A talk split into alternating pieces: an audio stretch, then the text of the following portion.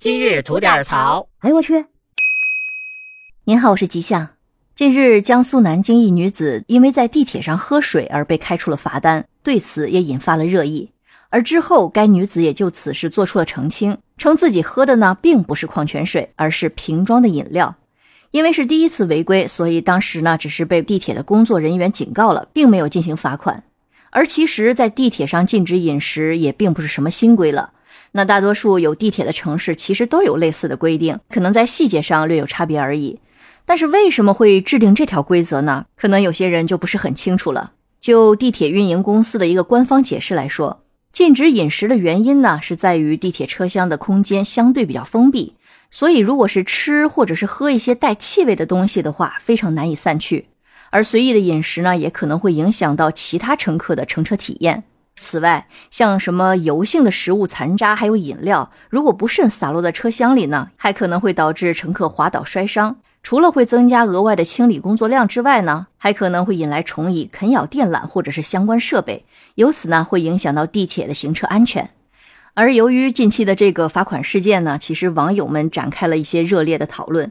那有的人认为说，连喝水都禁止，这管的有点太宽了吧？还有人说不让喝水，那地铁站台上为什么还有一些什么饮料贩卖机？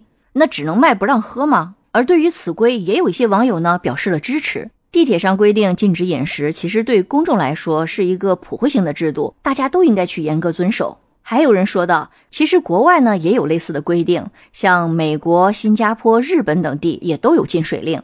但还有个别网友会觉得说，应该把水和饮料去做一个区分，不能一刀切。因为像杯状的饮料啊、奶茶呀、豆浆啊、牛奶啊等等，那撒到地铁车厢里边确实黏腻腻的，也很难清理。总之呢，网上就是众说纷纭。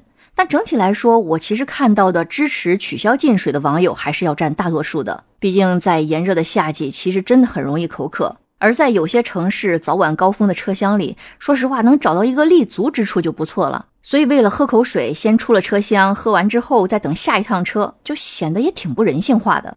而据悉，目前轨道交通排名前十的城市是上海、北京、广州、深圳、成都、杭州、武汉、重庆、南京和青岛。那其中，上海、北京、南京、青岛的地铁是有明文规定，车厢内是禁止饮食，所以也不能喝水。而另外的几个城市的地铁客服表示，是可以喝水或者是喝饮料的，但是不能吃东西，因为当地的规定不是禁止饮食，而是禁止进食。当然，客服人员也强调了，说如果像什么婴儿啊、低血糖患者呀等等这种特殊的人群，在需要的情况下进食也是可以允许的。